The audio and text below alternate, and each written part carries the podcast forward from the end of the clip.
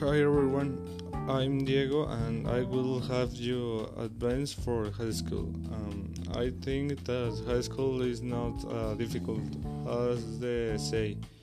You just have to push yourself and study to get good grades.